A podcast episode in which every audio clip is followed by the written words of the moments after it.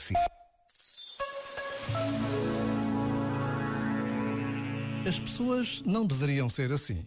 O mundo deveria ser diferente.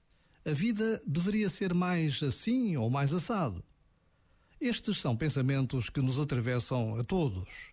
Mas precisamos de estar atentos. A exigência irrefletida facilmente nos desconecta da realidade.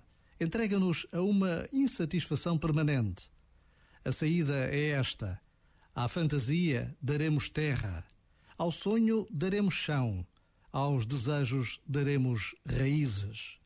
Isso implica largar a pressa e a reatividade, juntamente com julgamentos e preconceitos. Implica que pratiquemos a aceitação e chamemos a nós a responsabilidade.